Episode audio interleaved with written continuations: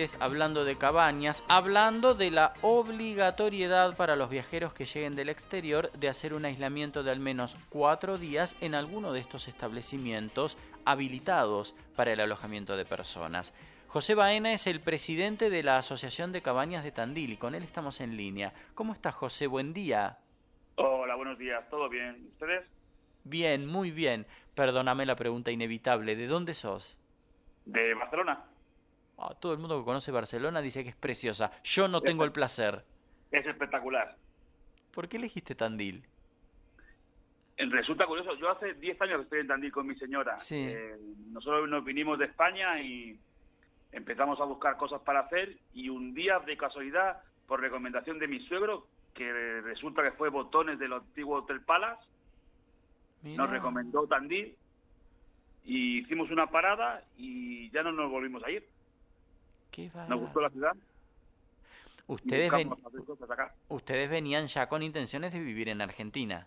Nosotros nos vinimos ya con intenciones de quedarnos acá, sí. Y buscábamos lugares, hicimos base en Buenos Aires y buscábamos algo para hacer.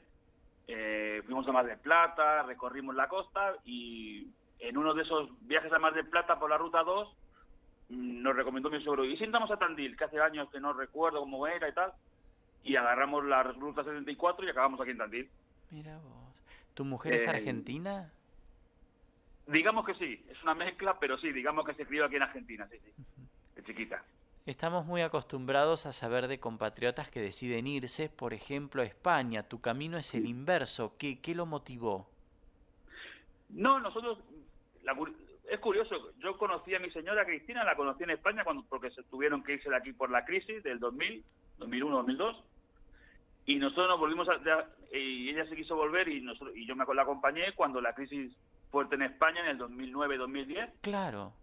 Y hicimos la ruta inversa y mira, surgió esto y, y la verdad que contentos con estar en Tandil. La verdad que todo el mundo nos dice lo, lo bien que se vive en Tandil, lo recomendado que es vivir aquí y, y es cierto, la verdad que sí, elegimos bien.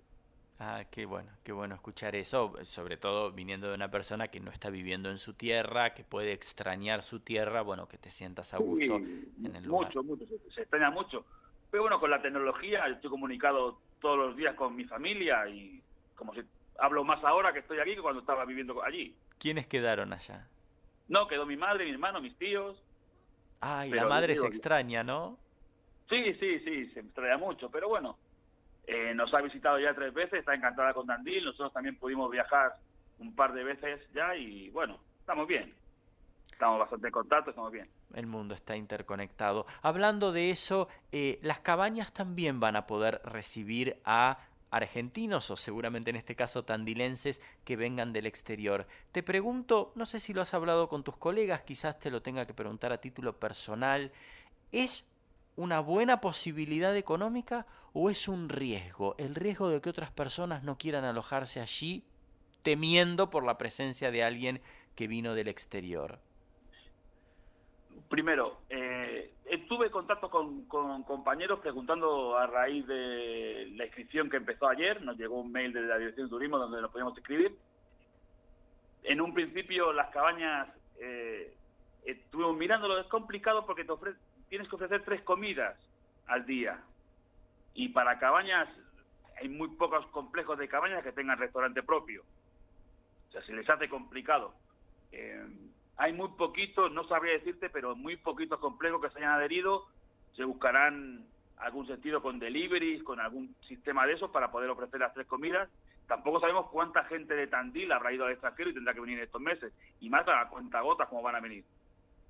Sobre el tema de que la gente tenga miedo o no tenga miedo, podía tener el mismo miedo que tuvieron antes en vacaciones cuando empezó a abrir el turismo, de que se iban a juntar con gente o no.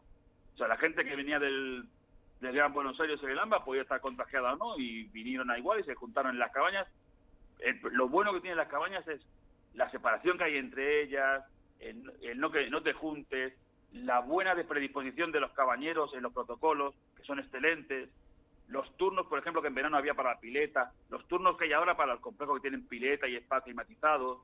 O sea, por ese tema, por ese tema se te pueden quedar muy tranquilos que los protocolos eh, son estrictos en cabañas y no van a tener ningún, ningún inconveniente. Si hay gente que viene a hacer la cuarentena, no se va a encontrar con nadie y no se va a cruzar con nadie que no, y que, no que, que pueda tener algún inconveniente.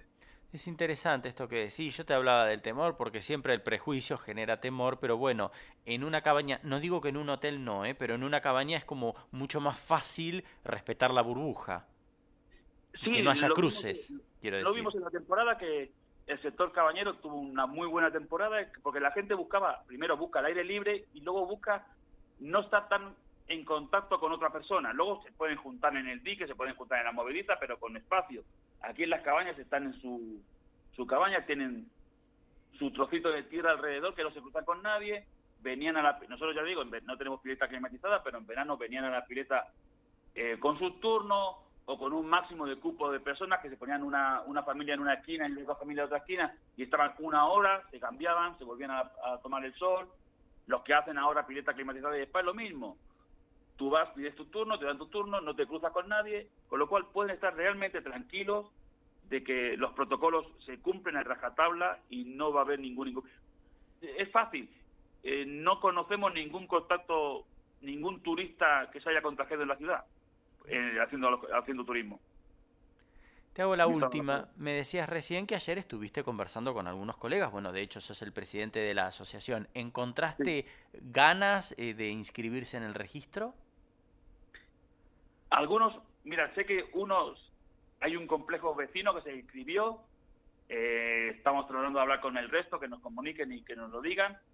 Yo te digo, resta mucho para Cabañas el, el tema de las tres comidas. Claro. Ahí es un inconveniente muy grande. Pero para aquel complejo que en estos dos meses, después de Semana Santa, que nos vimos frenados, eh, puede ser un, un alivio poder contener esa gente que pueda venir. Eh, no es una mala idea que venga gente y que pueda tener una entrada de, dinero y de alguna manera que le puede venir satisfactoriamente bien. Pero yo te puedo asegurar, eh, si no, cabañas se, se pueden escribir, pero van a ser las menos. Por el tema del régimen de comidas es complicado. José, gracias por el contacto con esta radio. Te mando un fuerte abrazo. un saludo muy grande, que vaya bien. Gracias, querido José Baena. entonces,